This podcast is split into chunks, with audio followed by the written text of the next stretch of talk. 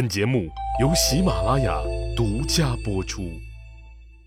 上集咱们说到，说吕雉圆满解决了和匈奴差点闹起来的国际争端，这外面的事儿解决的还算顺利，但家里的事儿就让他闹心了。咋的呢？他之所以不顾大家的反对，强行让自己年仅十一岁的外孙女张嫣做了汉惠帝刘盈这个亲舅舅的皇后。那目的当然是要更牢牢地掌控政权了，最重要的是要控制未来帝国的皇位继承人。所以吕雉就紧盯着张嫣的肚子，那只要张嫣生下个儿子，立马就会被立为太子。可张嫣只有十一岁，况且刘盈一直觉得那自己这个亲舅舅娶了亲外甥女儿不符合伦理纲常，一直就没碰过张嫣。那张嫣怎么会怀孕？吕雉就有点着急了，天天让人盯着刘盈，看他在哪儿过夜。结果反馈回来的消息让吕雉大为失望。刘盈就从来没在皇后宫里留宿过，每天都在其他妃子那儿过夜。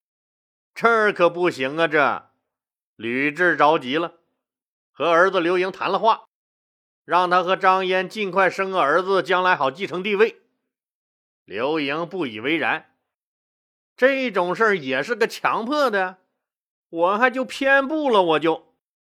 刘盈依然我行我素，那依然是流连在其他妃子宫里。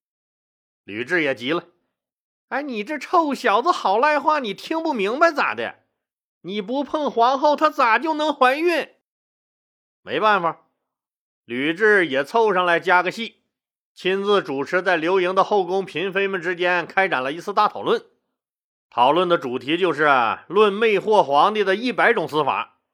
那什么是魅惑皇帝？那就是缠着皇帝求欢呗。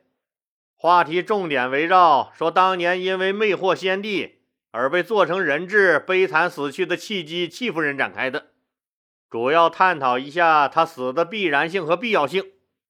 一听戚夫人死的那个惨状，那可把宫里的小妃子们吓屁了。尤其是吕雉告诉他们，也是那个贱货不抗折腾，本来是要把他用大铁钩子挂在太阳底下活活晒干的，没想到他那么不争气，先死了，一场好戏没看成，这可都是教训呐！我不希望你们中的谁因为魅惑皇上也沦落到这个地步。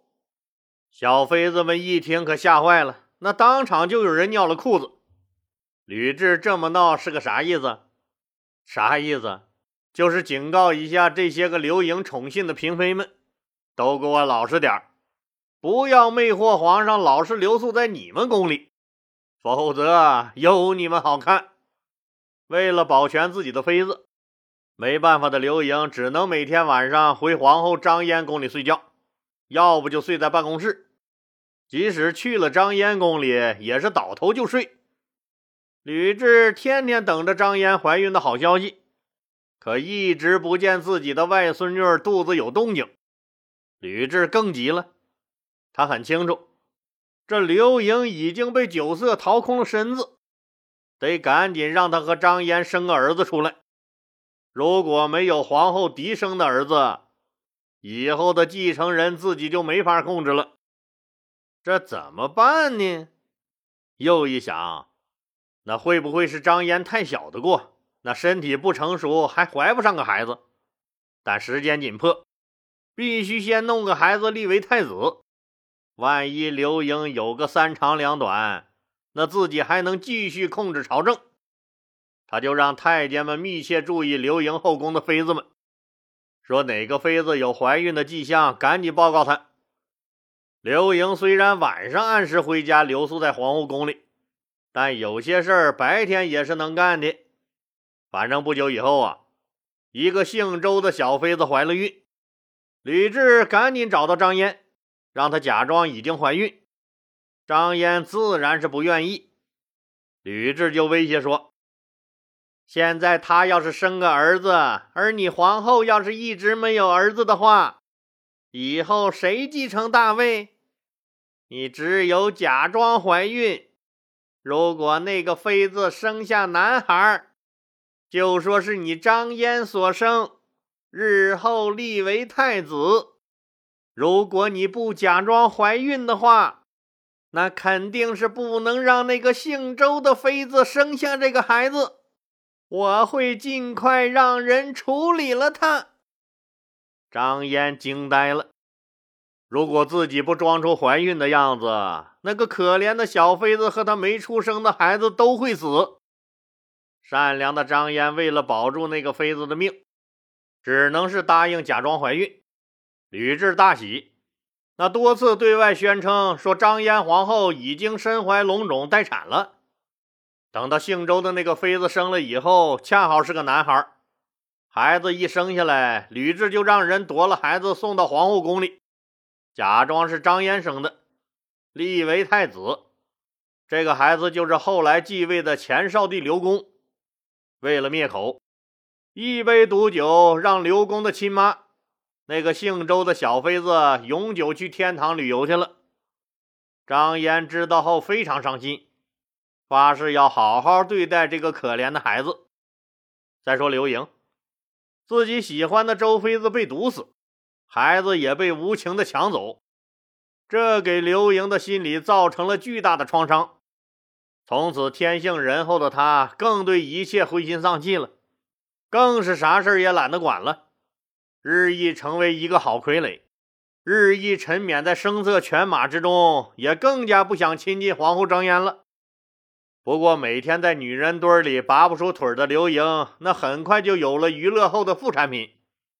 他的妃子们一口气儿又给他生了刘江、刘不疑、刘山，后改名为刘弘、刘朝、刘武五个儿子。张嫣和刘盈的婚姻始终是有名无实，才只会过家家年龄的张嫣张皇后被要求母仪天下，那头顶着比自己还重的凤冠霞帔，出席各种皇家活动，手脚都不知道该往哪放了。还不敢哭，只能是任由吕雉摆弄了。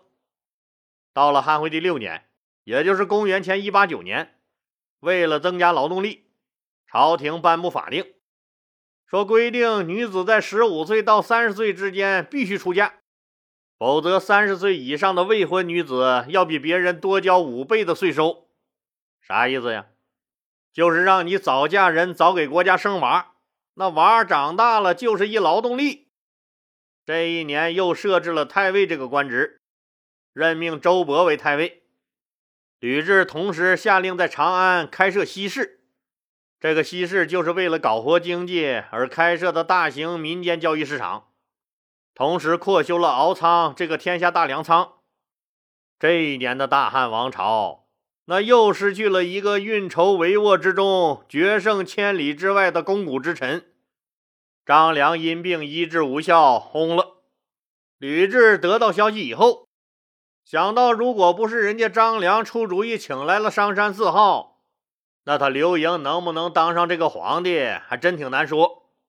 就带着刘盈亲自到张良的刘侯府上主持发丧，把张良一直供奉的那个当年去蓟北古城取回来的师傅黄石公的化身，就是那块黄石，和他一起下了葬。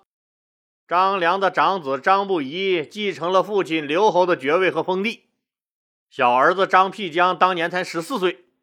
刘盈为了报恩，也让他入朝为官，封为了侍中，常随自己左右。这吕雉一看，那萧何死了，曹参死了，樊哙死了，刘肥死了，傅宽死了，现在张良也死了。这跟着刘邦闹革命有影响的那帮子老家伙也都死的差不多了，是时候巩固自己的吕氏政权了，就动了封赏他们吕家人的想法。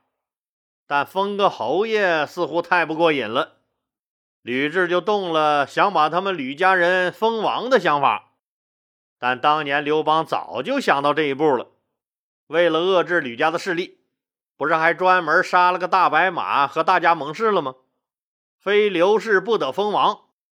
现在自己要是一提出来要封吕家人为王，那些个不和自己一条心、那能言善辩的大臣要是当堂引经据典提出反对，这可就不好收场了。那就先给他们打打预防针儿，先拉拢或者换掉他们。吕雉考虑来考虑去，说中大夫陆贾这个人学识渊博，能言善辩，得先试试他的态度，能拉拢过来最好。就把陆贾专门招入宫中，试探性的对他说。献帝靠着你们的辅佐，才平定了天下，把他的刘姓子侄分封为王。可老陆，你知道，刘家子侄少而弱，很难撑起汉室江山。我常常忧愁啊！刘盈毕竟是我生的，我得想办法让人帮帮他呀。经过我的考虑。我觉得最好的办法就是封几个他舅舅家的人为王，来帮助他。哎，老陆，你觉得我这个办法可行不？哎，咱俩这纯属探讨性质啊，你也别有啥顾虑，你咋想的就咋说吧。陆贾一听，你别扯淡了，还封他舅舅家几个人为王，你就直接说封你们老吕家为王就得了呗。还跟我绕这么大一个弯子，如此之招张，真的，你透着一股子没文化、没内涵、没修养、没素质的感觉。你这野心够大的，先帝老刘还尸骨未寒，你就琢磨着弄他的天下呀？想到这儿，陆贾正色道：“先帝病危时，曾与群臣相约，非刘氏不能封王。”当时的场景现在还历历在目，您这么做，我觉得不太合适。吕雉听完，脸气得铁青。好你个不识抬举的陆家哎，你这不是没事他妈找抽吗？你好好跟你说，你咋一点面子不给呢？就气得大声说：“我这么做没有一点私心。”都是为了他刘家的江山社稷，你自己再好好琢磨琢磨吧。你陆贾一看坏了，这老娘们气急败坏，是铁了心的这么闹啊！自己抗争下去，只能给自己和家人带来灾祸。政治斗争可是一门博大精深的技术活啊！得，咱也别扯那闲淡了，你们爱咋地咋地去吧，和我有毛的关系？陆贾也赶紧马上回应道：“太后啊，臣最近病了，一直烦躁不安，这脑子也不好使了，干什么事儿也都静不下心来。您刚才说的那些话，容臣回去好好考虑一下。等臣的病稍微好一些，臣再来和您探讨这个问题，您看行吗？”吕雉沉默不语，陆贾告辞出来。第二天早朝，陆贾就上奏，说自己的病又严重了不少，每天稀里糊涂，怕误了正事，不能为国尽忠了，请求辞官归隐。吕雉正为昨天的事生气呢，当即就准奏了。陆贾这下子无官一身轻了，那天下都是人家吕雉家的。打工是没地方再去打工了，只能是没事闲逛呗。他觉得不远的好市县田地肥沃，就把家搬出了京城，去好市县置了地安了家。那好市县在哪儿啊？就在现在的陕西乾县附近。陆贾又变卖了出使南越国时那南越王赵佗赠送给他的那一车奇珍异宝，得了一千金。把这些钱儿一人二百斤，平均分给了自己的五个儿子，让他们分家另过。陆贾自己则坐着华贵的马车，带着十个随从和一口价值百金的宝剑，说轮流到五个儿子家里居住，每家住十天。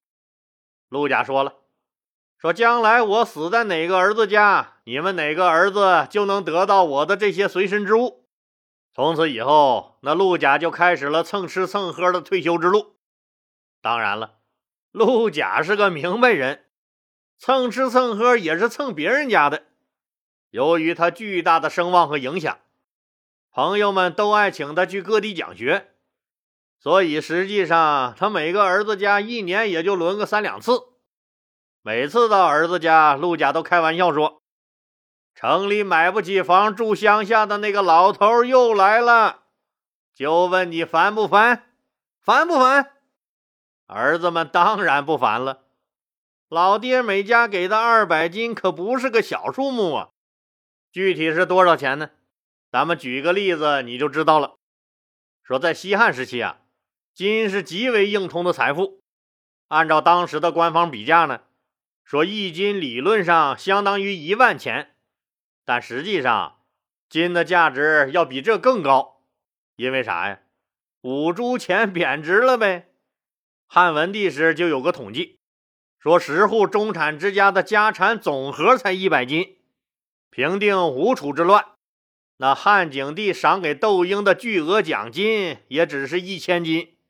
卫青北击匈奴，立下旷世奇功。汉武帝刘彻的巨额赏赐也是一千金，你品，你细品，这每家二百斤是不是真的不少了？陆贾从此归隐山林，他陆贾哥虽然已不在江湖，但江湖依然时时流传着陆贾哥的传说。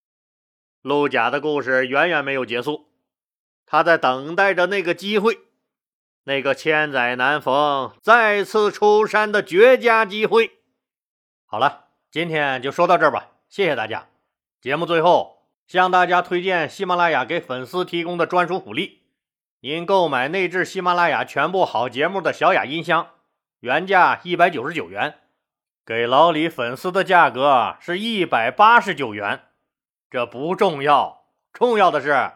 他居然免费送您价值一百九十八元的喜马拉雅年度会员，一百八十九元买俩一百九十八元的东西，力度就是这么大，咋地？快抓紧时间下手吧！我估计一转身，这好事儿可就没了。请您点击播放条上面的那个红色购物车，或者点击节目简介中的链接，也可以点击主播头像进入我的店铺购买。店铺里都是老李精挑细选出来的，淘宝、京东为粉丝准备的特惠好物。您得了实惠，又支持了老李顺利晋级，何乐而不为？谢谢喽！